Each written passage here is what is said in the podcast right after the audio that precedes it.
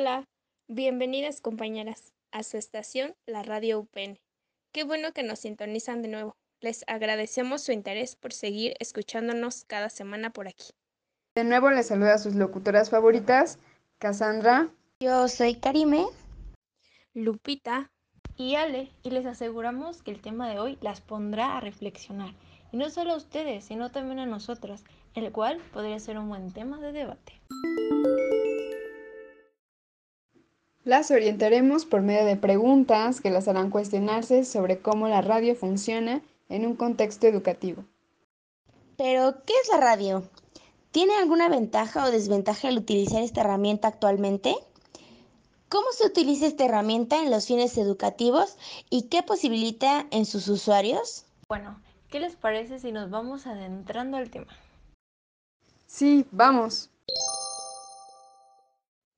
Pues miren, yo quiero comenzar citando a Vidal, el cual nos dice que la radio es un medio informativo, transmisor de conocimientos, dirigido a una gran masa de los grupos sociales, sin exclusión, contribuyendo a difundir el acontecer local, regional e internacional.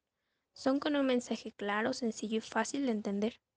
Su importancia radica en el poder que posee sobre las personas, debido a que su señal llega a los lugares más remotos y además utiliza esta fortaleza para aportar soluciones de tipo social, cultural y educativa.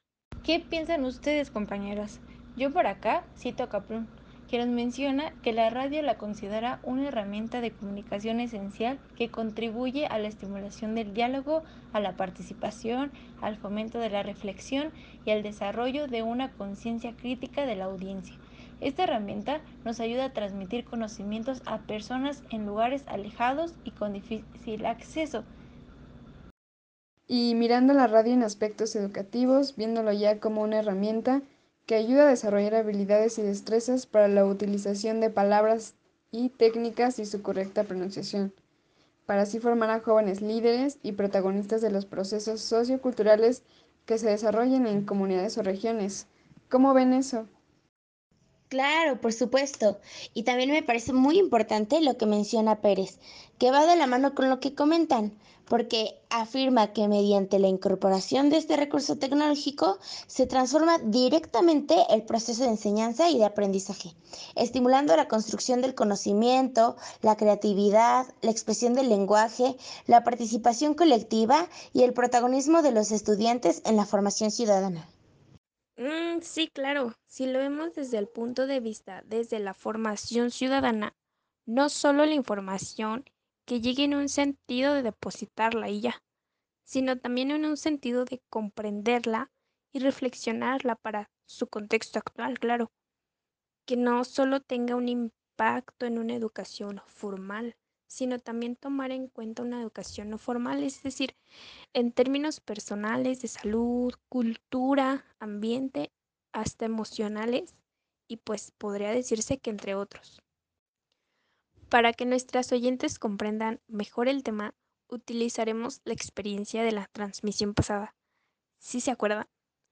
Era titulada La Escuela del Aire, para que se entienda un poco mejor el contexto y a qué nos referimos. Por ejemplo, la Escuela del Aire toma en cuenta el contexto dentro de las zonas rurales y urbanas, con el propósito de solidificar los aprendizajes de los niños y niñas, motivando la participación de los padres de familia. Y yo escuché otra experiencia en el país de Venezuela, el cual por medio de la radio se transmite el programa de estudios para formar a las personas adultas que desean concluir con sus estudios, logrando así su alfabetización que esto lo quiero relacionar con lo que tú decías, Lupita, ya que cubren las necesidades educativas, ya sean formales o no formales.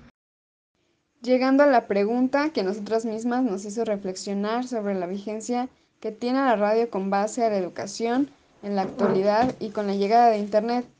¿Qué piensan al respecto? Con todo el avance que vivimos día a día en esta era tan tecnológica, la radio no ha sido la excepción. Pues hoy en día, con los ya escuchados podcasts y la llegada del Internet, se han roto barreras de tiempo y espacio dentro de las transmisiones, y la radio tradicional enfrenta una gran lucha por mantenerse a la vanguardia. Aún más si lo vemos como un medio educativo. Y eso lo hemos vivido nosotras como locutoras de la radio UPN. Por ello, como mencionaba mi compañera Karime, con la llegada del Internet consideramos algunas desventajas y ventajas. Por ejemplo, eh, podríamos ver una ventaja que la radio a través de Internet no tiene límites de alcance y puede emitirse desde cualquier lugar a través de dispositivos que tengan el acceso o conexión a Internet. La ventaja es que la radio en línea es emitida en función de sus usuarios, es decir, se transmite en base a los intereses de quienes siguen el programa. La radio en línea permite separar más a nuestra audiencia y hacer una programación más personalizada. En muchos casos, estas radios agrupan a oyentes entusiastas o a comunidades que se reúnen en torno a un tema específico. Y también podría ser que la gente que escucha radio por internet lo hace sentada frente a una computadora desde la web. Esto puede lograr una mayor interactividad y participación en el oyente. Algunas veces en las páginas de donde transmite, además del audio, puedes incluir videos, fotografías, audiotecas con programas remitidos, encuestas y hasta una webcam que muestre las imágenes de la cabina mientras se realiza el programa. Pero algunas desventajas que podemos ver con la llegada del Internet es que las audiencias pueden tener mayor preferencia en escuchar la radio por ahí, ya que de manera tradicional, en cabina como nosotras, sí tenemos cierto límite de cobertura y requerimos una gran infraestructura para poder grabar. Otra diferencia que veo yo es que la radio convencional y la radio por internet es que la radio convencional muchas veces está pensada para audiencias generales y en cuanto a la radio educativa o como medio de educación, pues se plantea con intereses específicos del nivel educativo o la zona donde se transmite.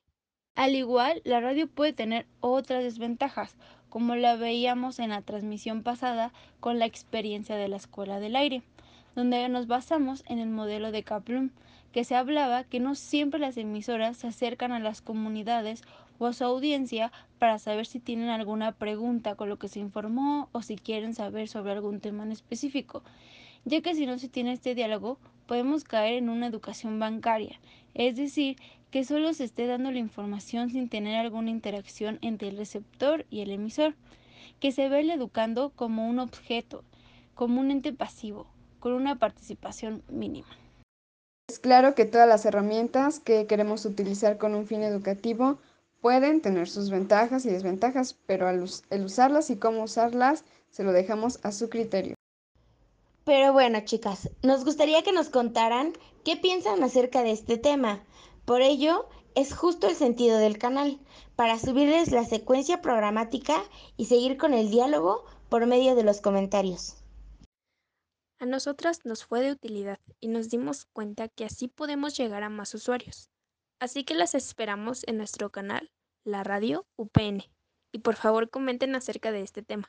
Como les dice Lupita, coméntenos acerca qué piensan de este tema, qué piensan de la radio, creen que la radio es una buena herramienta para fines educativos, cómo la utilizarían, por qué creen que es importante saber acerca de este tema. Dejen sus respuestas en la cajita de comentarios. Pero bueno, se nos acabó el tiempo por el día de hoy. Les agradecemos su tiempo por seguir sintonizando y esperamos sus respuestas. Las estaremos leyendo. Que tengan un bonito fin de semana. Hasta pronto.